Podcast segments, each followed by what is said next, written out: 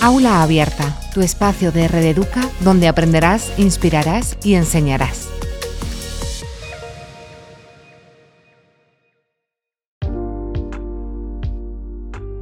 Los niños desde edades muy tempranas crean sus propios espacios en los que leer, en los que desarrollar el oído por medio de la narración de cuentos, en los que descubren y disfrutan el aroma de los libros al pasar sus páginas y en los que de pronto sienten unas ganas increíbles de continuar leyendo para conocer el final de cada historia.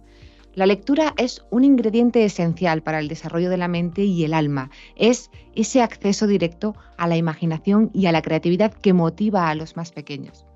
Nos damos la bienvenida a Aula Abierta. Hoy vamos a hablar sobre la competencia lectora, el aprendizaje del proceso lector y su motivación en el aula.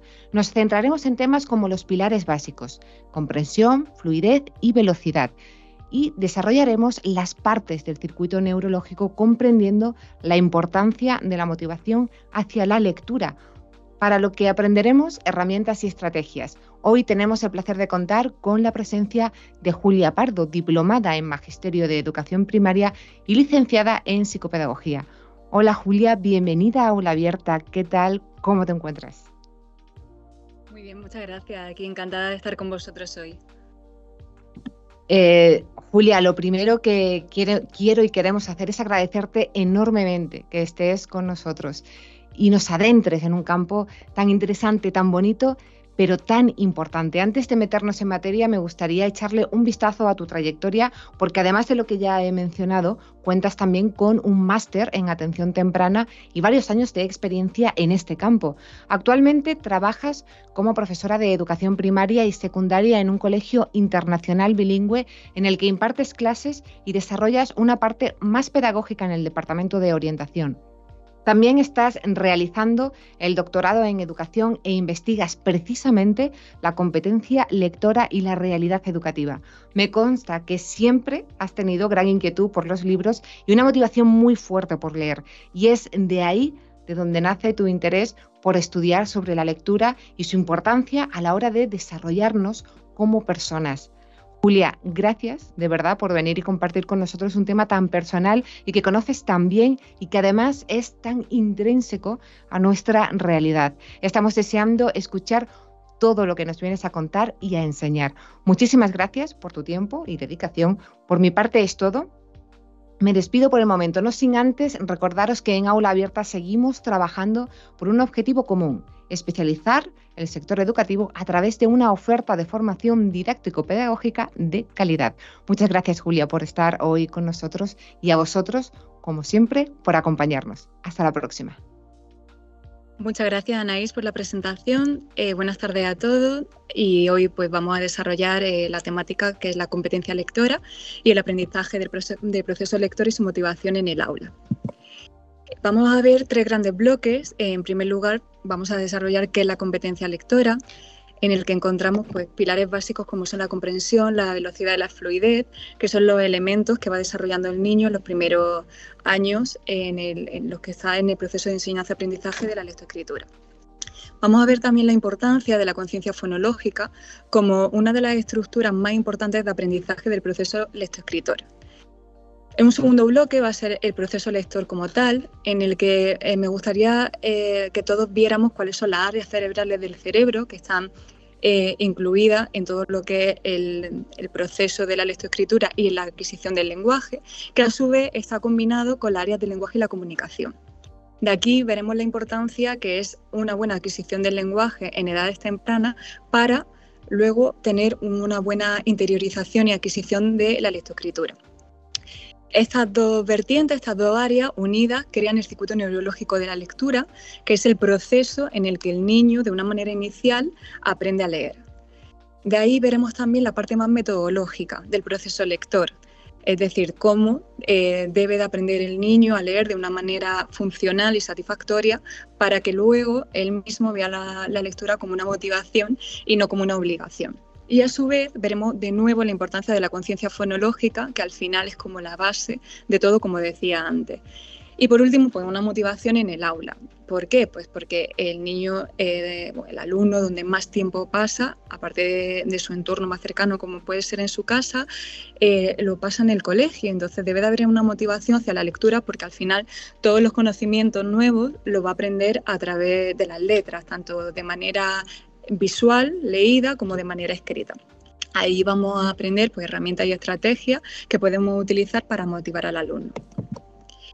Primero eh, me gustaría ver, pues bueno, la lectura, cuando nosotros buscamos en un diccionario, en la RAE, en internet, eh, nos vienen varias definiciones, pero me gustaría que nos centráramos en la más importante, que es la primera, que es la acción de leer. Es una acción que nosotros podemos realizar de manera voluntaria y que desde muy pequeñitos ya nos enseñan a manipular eh, libros de plástico para los bebés, que pueden manipular con la boca, que pueden manipular pues, con las manos, mucha estimulación táctil y que ya se van acercando a ese mundo de letra que en unos años después pues, será el medio de conocimiento y de acercamiento a otras temáticas y, otra, y a otras áreas. Y como este, esta temática estábamos desarrollando, que es la competencia lectora, pues bien, eh, la competencia lectora es la capacidad individual para comprender y utilizar y analizar textos escritos con el fin de lograr sus objetivos personales, desarrollar sus conocimientos y posibilidades de participar plenamente en la sociedad. O sea, vas, allá, es una habilidad que nosotros adquirimos eh, para la lectura y que desarrollamos diferentes actitudes, diferentes habilidades dentro de la misma para poder adquirir otro tipo de conocimiento. Hay una gran diferencia entre competencia lectora y comprensión eh, lectora. Hay muchas personas que todavía confunden cuando decimos competencia lectora, ah, sí es la comprensión, no de cuando leemos. Son totalmente diferentes. Vamos a ver la diferencia que hay entre cada una. La competencia lectora, por un lado, estimula ese pensamiento crítico, da pie a crear opiniones diferentes, a tener una, mente abierta, una escucha activa hacia lo que nosotros estamos leyendo, hacia cualquier tema, de cualquier índole, no tiene que ser de la que somos especialistas o profesionales, e influye en la adquisición de conocimiento y en la conquista de objetivos personales, como decía antes. Es una habilidad eh, eh, la habilidad de utilizar la comprensión para beneficio del lector. Es decir, nosotros leemos, comprendemos lo que hemos leído y esa comprensión de lo que hemos leído lo interiorizamos para tener un sentido crítico y una opinión de eso que hemos leído. Entonces ahí ya trataríamos la competencia lectora como tal. La comprensión lectora, bueno, pues es lo que todos conocemos con la capacidad que tenemos de captar esos significados del, del lenguaje, es decir, entender todo aquello que nosotros leemos. Aquí, en, este aspecto, estamos encontrando muchísimas dificultades de aprendizaje en el alumnado actual, porque eh, los alumnos leen pero no comprenden.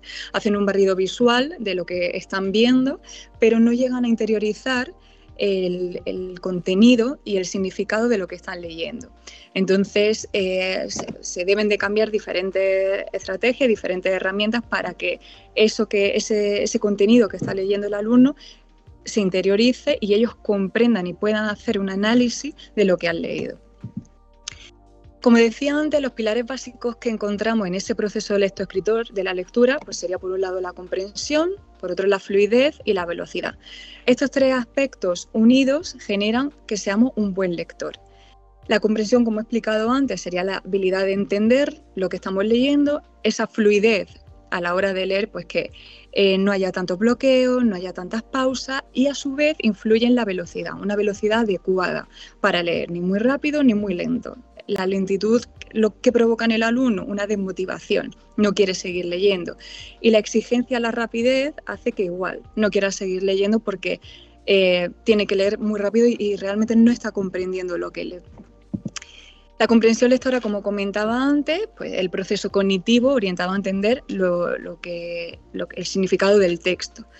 Eh, esa comprensión lectora eh, favorece que, se adquiera en el alumno, pues si hay un vocabulario más rico, amplio, o sea, ya no solo que haya palabras eh, sinónimas a las que ya conoce, sino que haya palabras eh, diferentes, que, toquen diferentes temáticas, diferentes áreas, para que el, alumno, el niño o incluso ya la persona adulta vaya adquiriendo una amplitud en, su, conversación, en su diálogo, en su vocabulario y, sea más enriquecedor, tanto a nivel personal como profesional, como laboral.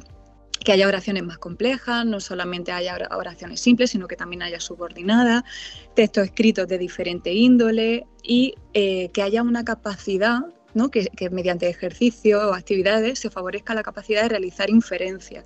Todo esto eh, son ejemplos de cómo estos aspectos pueden favorecer la comprensión lectora. Arriba a la, derecha podemos ver un, ejemplo de un ejercicio en el que cómo se puede trabajar la competencia, la comprensión lectora, perdón, de una manera muy cercana al alumno o al niño en casa y eh, simplemente pues bueno, unos muñecos con un nombre cada uno y abajo unos alimentos. Entonces arriba dan unas instrucciones y simplemente eh, lo que tiene que hacer eh, el niño es buscar el personaje leer lo que, lo que nos está indicando y buscar el alimento que va a ingerir o el que le gusta o el que no le gusta. Ahí ya estamos trabajando la comprensión lectora con un ejercicio muy sencillo y muy visual, por ejemplo. La fluidez lectora, sin embargo, consiste en la capacidad de leer palabras, pseudopalabras y textos, sin cometer errores de manera expresiva. Como he comentado antes, debe ser a un ritmo adecuado y está, eh, está unida a esa velocidad lectora la fluidez y la velocidad van de la mano. Los componentes más importantes de la fluidez, pues bueno, la precisión para la decodificación, el reconocimiento automático de palabras, en el momento que nosotros ya vamos adquiriendo un desarrollo adecuado de la lectura, la fluidez favorece que podamos leer un poquito a una velocidad un poquito más alta y que reconozcamos automáticamente palabras que a lo mejor no las utilizamos de manera coloquial, pero que aparecen en el texto. Se mejora también la lectura expresiva y la prosódica. ¿Qué favorece en el niño o qué, favorece incluso en el adulto? Pues que haya una oralidad muchísimo más buena, que se posicione la voz de una manera mejor, que sea no sea tan literal, sino que sea una, manera de expresarse más dinámica. La prosodia, por supuesto, pues se ve también beneficiada. Aquí también podemos ver un entrenamiento de la ruta visual de la lectura en la que con ejercicios muy sencillos que van cronometrados eh, podemos leer palabras, palabras conocidas o palabras que son totalmente nuevas. El cronómetro puede ejercer una presión en, eh, el niño, pero no es tanto para, para que él sepa que, tiene un tiempo y que tiene que leer una cantidad de palabras, sino para que él se vaya creando retos. Eh, pues a lo mejor en el primer minuto hemos leído 10 palabras. Pues el siguiente reto vamos a intentar que en ese mismo minuto añadamos dos palabras más en total. Entonces eh, genera motivaciones, no tanto como un reto. Así es como hay que hacérselo ver al alumno. Por otro lado, la velocidad de lectora, como decía, va unida a la fluidez, se refiere a la cantidad de palabras que una persona consigue leer por minuto durante una lectura natural. Siempre, eh, cuando nosotros medimos la velocidad de lectora, debe ser una mm, lectura natural y cercana al alumno. Si ha sido un texto que ya ha leído anteriormente, mejor. Pero realmente poner palabras mm, totalmente nuevas o, oraciones un poquito más complejas no tiene sentido, porque ahí no vamos a medir la velocidad. Ahí vamos a medir eh, cómo el niño afronta nuevas palabras, pero no qué velocidad, qué nivel de velocidad tiene adquirido. No es leer rápido, es leer a una velocidad adecuada. Y esto a su vez ayuda a la comprensión lectora. Como veis, todo es eh, realmente cíclico, ¿no? La comprensión está ligada a la fluidez, la fluidez a la velocidad y a su vez la velocidad y la fluidez a la comprensión. Aquí vemos dos ejercicios muy interesantes. Uno que es la búsqueda de palabras. Pues, por ejemplo, tenemos tres columnas y tenemos que buscar eh, las señaladas arriba en el cuadro, pelo, mesa y seta. Entonces el niño tiene que hacer un barrido visual buscando cuántas veces aparece pelo, si aparece una, si aparece dos, si aparece tres, rápidamente. ¿Podemos cronometrarlo o no? Aquí lo, simplemente lo que nos interesa es la velocidad en la que él en ese rastro visual lo va a encontrar.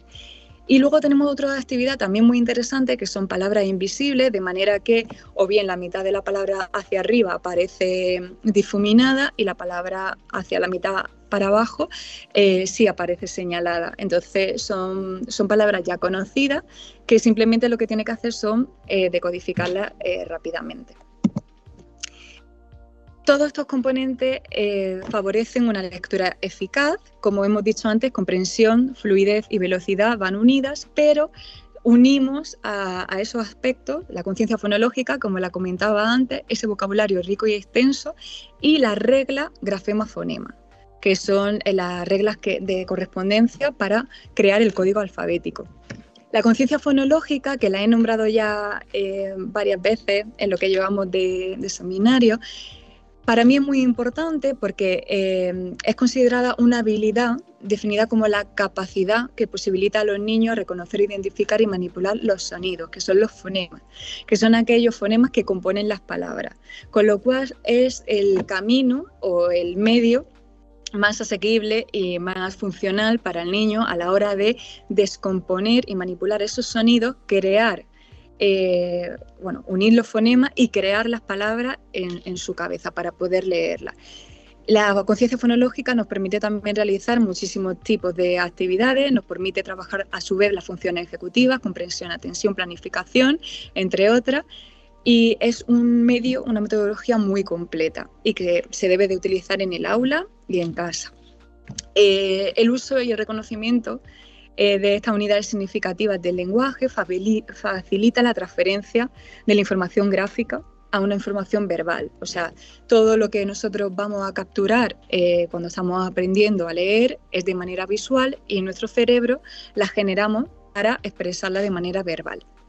Y luego la correspondencia entre grafema-fonema, que sería pues, ese código alfabético en el que nosotros cuando estamos empezando a leer o empezando a conocer el lenguaje, nosotros unimos o combinamos un símbolo a una palabra, a una letra, y entonces creamos nuestro código alfabético.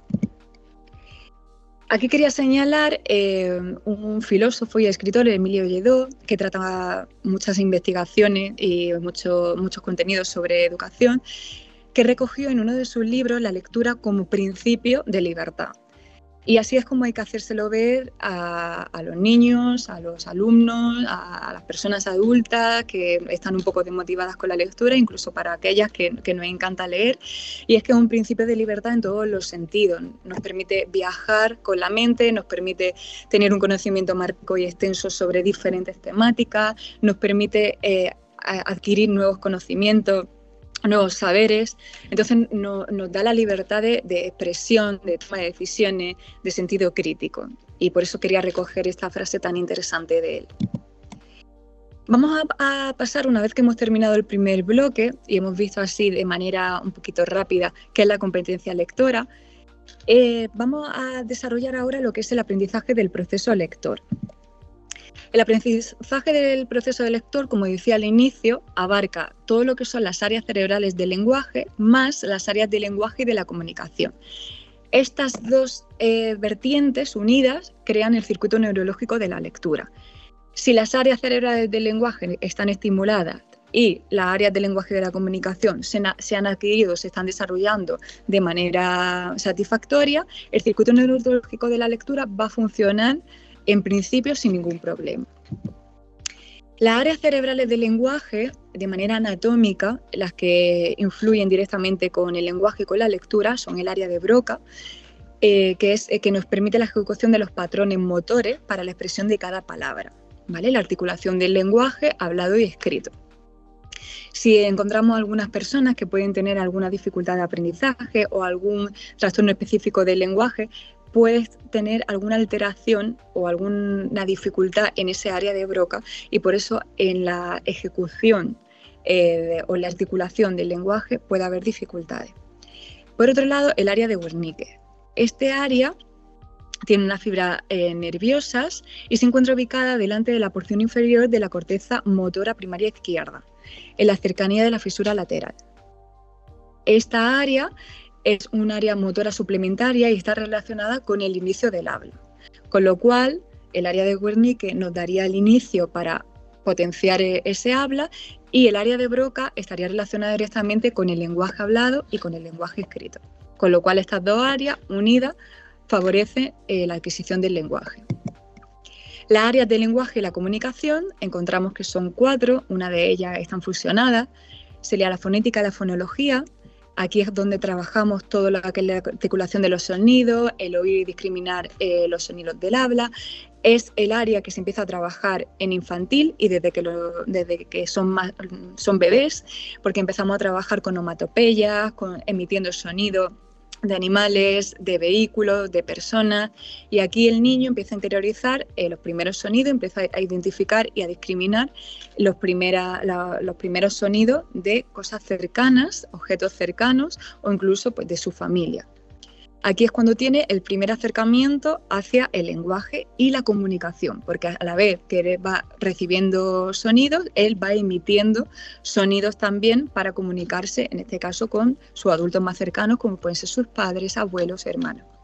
La morfosintaxis, que es el uso de las estructuras de la lengua, aquí ya empezamos a realizar eh, una, comprensión de la estructura gramatical, empezamos a, utilizar aspectos de ortografía, aspectos gramaticales, como pueden ser eh, palabras un poquito más complejas, eh, oraciones un poquito más complejas, y de ahí, una vez que lo tenemos medianamente adquirido, podemos pasar a la semántica para darle un uso de concepto significativo a ese vocabulario. O sea, le vamos a dar entre la semántica y la pragmática un uso funcional a ese lenguaje, a esa comunicación. Ambas, tanto la semántica como la pragmática, hacen un uso adecuado de ese lenguaje. Por un lado, un uso adecuado de ese vocabulario que ya tiene interiorizado y que está aprendiendo, y por otro lado, un uso adecuado de ese lenguaje según el contexto en el que se encuentra. También he querido señalar aquí, aunque no, me voy a detener mucho para, detallar esta información, eh, como decía antes, el área del lenguaje y la comunicación están relacionadas con las edades en las que el niño va adquiriendo el lenguaje.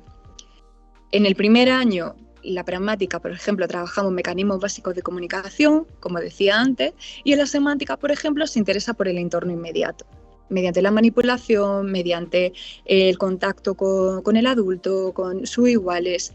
Y así pues pasaríamos a los siguientes meses, de 12 a 24 meses, el niño también necesita alcanzar una serie de ítems para adquirir correctamente el lenguaje, de 24 a 36 meses y así. Hay diferentes escalas de desarrollo que van marcando en el área de, lenguaje y comunicación en qué meses está estipulado que el niño debe de adquirir eh, el lenguaje o qué patrones de lenguaje debe de adquirir. Como decía antes, conciencia fonológica la vamos a encontrar eh, bueno, a lo largo de todo este seminario y sobre todo actualmente en todas las áreas y en todos los apoyos pedagógicos que, que tienen a día de hoy los alumnos. La conciencia fonológica es la base para aprender a leer, es la habilidad de reconocer, identificar y usar los sonidos del lenguaje hablado e influye e incluye conciencia fonémica, que es la capacidad de identificar los sonidos que se combinan para formar palabras.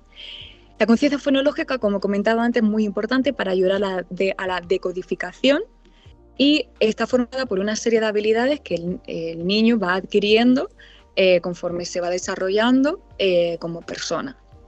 Como decía antes, una de ellas la conciencia fonémica y esta habilidad consiste en identificar los sonidos individuales, fonemas, de una palabra. Más adelante veremos varios ejemplos para que aprendamos cómo se puede utilizar la conciencia fonológica en el aula.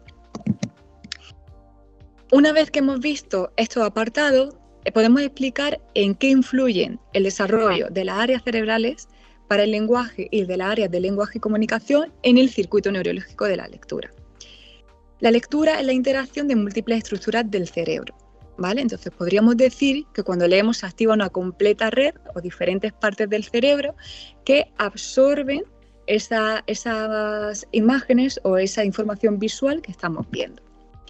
En primer lugar, se activa la corteza visual situada en el lóbulo occipital. Por aquí entran elementos visuales y esos elementos visuales que entran en el cerebro, esa corteza visual que se activa situada en el lóbulo occipital, empieza a descifrar los códigos de las palabras, que son las letras. Codifica cada palabra, descomponemos esa palabra para su comprensión y descomponemos la palabra en morfemas. Los morfemas en sílabas y de ahí pasamos a los grafemas. En una segunda parte se identifican las letras encadenadas, o sea, se activa la zona de la corteza occipital y la zona de la corteza inferotemporal. Estas son las áreas de asociación, que es la, región especializada en palabras escritas. Comúnmente se conoce como la caja de letras. Eh, aquí, si encontramos eh, electores sin dificultades, es porque esta, esta zona pues, tiene mucha actividad, pero sin embargo en personas que tienen dificultades, eh, como puede ser en dislexia, vemos que en esta zona no hay mucha actividad, entonces tenemos que estimularla. aquí la información que nosotros hemos, recogido, que ya hemos trabajado en la corteza visual, conecta la información visual con el significado de la palabra, asocia la entrada visual en el lenguaje. Y por último, esa información viaja entre dos redes y forma parte del lenguaje. Por una parte, viaja por el lóbulo temporal superior izquierdo, donde se traducen esas palabras a sonidos, y por otro, en el lóbulo temporal medial izquierdo, donde se descifra el significado de un vocablo. ¿Qué ocurre? Que una vez que esta información ha viajado, encontramos dos rutas de la lectura. Está la ruta léxica y la ruta fonológica. La ruta fonológica encontramos que son personas que utilizan esta ruta para leer palabras nuevas. Hay una primera activación y es un método de aprendizaje que utilizan normalmente los niños para aprender a leer. Activan una zona del cerebro, cerebro en la que entra la palabra descompuesta, generamos su fonología y creamos su significado, además de crear la palabra de nuevo. Sin embargo, la ruta léxica es la segunda activación que nosotros hacemos cuando ya somos lectores expertos. Aquí ya todas las palabras, o prácticamente todas, nos parecen palabras conocidas. ¿Qué es lo que ocurre? Entra la, palabra descompuesta por letras, las letras las volvemos a, eh, a reordenar para generar la palabra y después generamos su significado para emitir, para emitir esta palabra de manera oral. No hay descomposición fonológica porque son ya palabras familiares. Por ejemplo, Aquí tenéis eh, tres imágenes en las que nosotros ya somos capaces de leerlas porque somos lectores expertos. Pero, por ejemplo, para una persona que todavía no es un lector experto, que es un lector fonológico, no sería capaz de leerlo. ¿Por qué? Porque todas las palabras eh, no se ven claramente y porque seguramente estas palabras sean nuevas. Entonces, una ruta fonológica no sería posible para utilizar o para desgranar eh, esta actividad. Nosotros, como ya somos lectores expertos, porque tenemos un bagaje, somos capaces como adultos de leerlo rápidamente, aunque en una frase falte la mitad del texto, o por ejemplo a la derecha, arriba a la derecha encontramos que hay letra y número, pero somos capaces de asociarlo rápidamente a la lectura que tenemos interiorizado. En resumen, podemos conectar ese estímulo visual que nos va a entrar de primeras al cerebro y activamos las redes del lenguaje. Aquí hay un reciclaje neuronal, la actividad cerebral combinando diferentes áreas del cerebro. Se generan códigos de cada palabra quitando todos los elementos de la letra. Y esto sería la manera en la que nosotros hemos conseguido adquirir la lectura y que seamos a día de hoy, como adultos, lectores expertos. Este sería el proceso que debería seguir el niño para adquirir tanto el lenguaje como el proceso lectoescritor. Por otro lado, la metodología que nosotros debemos de llevar en el aula para que haya una adquisición de la lectura correcta. Pues en primer lugar, aprender las relaciones del grafema, que sería la letra, con el fonema, que sería el sonido. Aquí empezamos a trabajar desde bebés y vamos subiendo en las diferentes edades en el ciclo educativo. La caja de sonidos para que vayan, por ejemplo, eh, escuchando la letra asociada a un sonido, asociada al inicio de una palabra. Un bingo de letras, de manera que nosotros le enseñamos la letra, por ejemplo, A, y tiene que buscar y hacer un barrido visual para buscar esa misma letra eh, y hacer la igualdad. Aquí tenemos que empezar siempre con letras conocidas, primero las vocales, luego la M, la P, la L, palabras que son también fáciles a la hora de intentar o pronunciarla o tener un acercamiento expresivo para comunicarla. Un dominio de letras también es interesante, que están combinados con imágenes, que eh, su letra inicial es la misma de la que estamos trabajando. En un segundo paso trabajaríamos unir varios grafemas, las letras, convertidos en sílabas asociadas a una imagen, puede ser un animal, un objeto, entre otros. Aquí, por ejemplo, vemos que aparecen eh, dos actividades también interesantes en las que en el niño tendría que elegir las vocales que pertenecen a la imagen que tiene al lado o por el contrario, ver la imagen que tenemos y eh, rodear la sílaba por la, que, por la cual empieza el nombre de esa imagen. Son, como veis, actividades muy sencillas, muy visuales, que para ellos pues, de una manera un poquito más dinámica están aprendiendo a leer. En una tercera parte trabajaríamos la conciencia silábica. La conciencia silábica abarca tres bloques. Una segmentación silábica, que el niño sea capaz de separar las palabras en sílabas y que luego pueda contar cuántas sílabas tiene, que sería el, el ejercicio tradicional que hemos hecho siempre con las palmadas. El reconocimiento de sílabas, que el niño sea capaz de identificar la sílaba inicial, final y media. Para comenzar en este nivel, pues se comienza con el reconocimiento de la palabra inicial. Normalmente lo utilizamos con su nombre, ¿no? Pues si eh, me llamo María, ¿por qué letra empieza? Por la M. Hay muchos niños en los que seguramente tendremos que apoyarnos con gestos, con un lenguaje bimodal, aunque no tengan una dificultad de aprendizaje, pero que les va a servir a nivel gestual de, manera más satisfactoria aprender la lectura. De hecho, aprovecho para incluir, por ejemplo, el DUA, el diseño universal de aprendizaje, que a día de hoy eh, se tiene que incluir en todas las aulas y es una manera de cubrir la atención a la diversidad de nuestro alumnado y es una manera de ver también que eh, no todos los alumnos y no todas las personas somos iguales y que no adquirimos el aprendizaje de la misma manera, sino que necesitamos diferentes estímulos a nivel visual, auditivo, táctil, oral, para aprender de una determinada manera. Entonces, eh, debemos de adaptar siempre el aprendizaje al tipo de alumnado que tenemos, porque no van a aprender de la misma manera. Y luego una manipulación silábica, que es la habilidad de poder agregar, quitar, juntar sílabas para formar nuevas. Aquí tenemos un ejemplo de lo que he mencionado antes. Por ejemplo, tendríamos eh, un dibujo de una naranja. Eh, arriba, encima de ese dibujo, pondría naranja y el niño tendría que buscar cuál es la sílaba final. Este ejercicio se puede hacer igual, buscando la sílaba inicial, la sílaba media o la sílaba final. La sílaba media siempre, media siempre va a ser la más complicada porque podemos encontrar pues, que tenemos eh, tres, letras seguidas, que tenemos alguna trabada, que tenemos alguna inversa. Entonces eso, bueno, pues según el nivel de lectura que vaya adquiriendo, podemos poner este tipo de actividades. Y por último, una conciencia fonética. Esta conciencia fonética abarca cuatro pilares, que serían el reconocimiento del sonido vocálico, pues con qué vocal inicia, por ejemplo, auto, Pues el niño tiene que identificar qué es la A. La podemos también identificar en un papel aparte, señalando cuál es la A dentro de nuestro código alfabético que lo tenemos en clase, lo tenemos como material manipulable. También un reconocimiento de sonidos consonánticos. ¿Con qué consonante empieza? Mm, mamá. Le hacemos el sonido primero, porque es lo primero que ellos aprendieron, y luego la identificación de esa vocal o de esa consonante. Una manipulación fonémica si a lata le agrego la P al inicio, ¿qué palabra se forma? Y entonces tiene que hacer un juego de palabras, esto ya con un nivel un poquito más avanzado. Se trata de agregar, quitar o juntar sonidos. Y por último, análisis y síntesis fonémico, que es la habilidad de formar una palabra a partir de su sonido.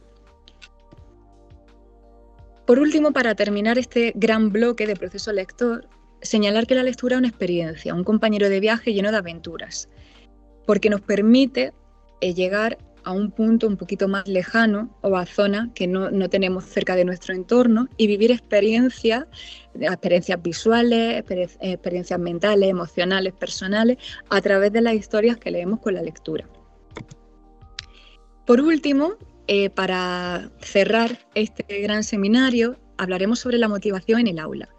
Quería señalar en esta imagen eh, cómo eh, las nuevas tecnologías y los aspectos más digitales pues, no han hecho un, gran favor en los colegios y los centros educativos para avanzar en los métodos de enseñanza-aprendizaje, para mejorar en las metodologías y para mejorar en, muchísimos avances evolutivos hacia, hacia nuestros alumnos.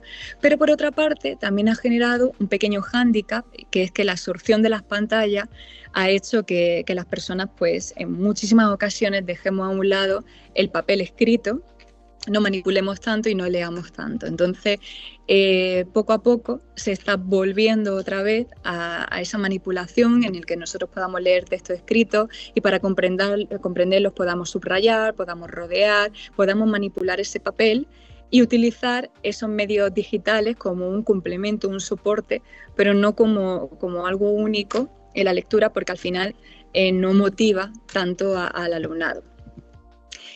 Eh, también quería señalar eh, una frase de Daniel Casani, eh, también con muchos estudios de, educación, y es que lo que caracteriza a un docente motivador es su capacidad para contagiar el entusiasmo por la clase, su confianza en el potencial de los alumnos, su empatía para escucharlo, entenderlo y aceptarlo, o su disponibilidad para citarse, charlar sobre la materia u otros temas.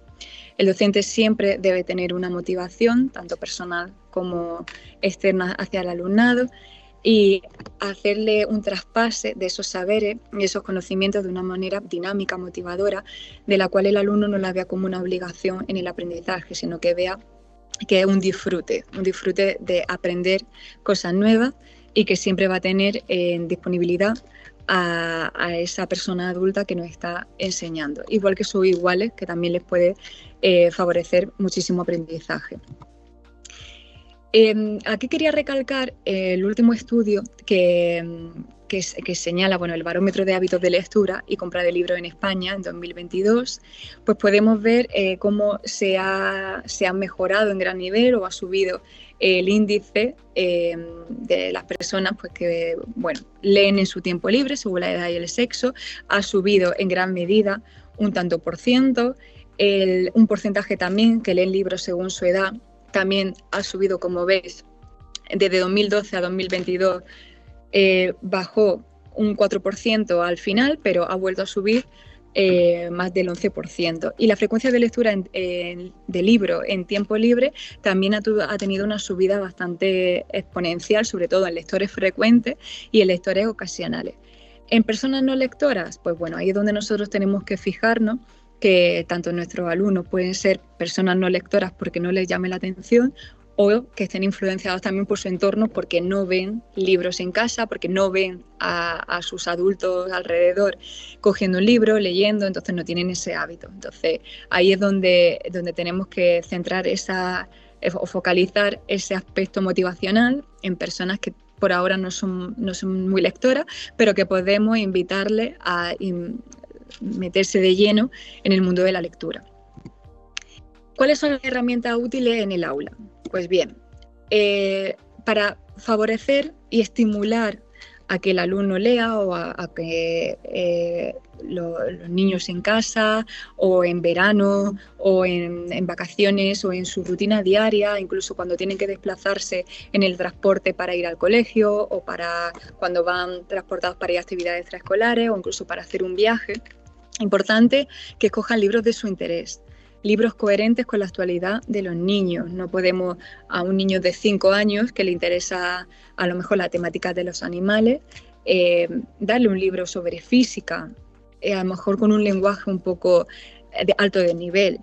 Podemos hacerlo, pero poco a poco, con un lenguaje acorde al que él está asociado, ¿no? está familiarizado. Libros coherentes a lo que él conoce, a lo que él sabe y sobre todo que si lo queremos eh, incluir en nuevas temáticas, que sea así, con un vocabulario rico pero adecuado a su edad.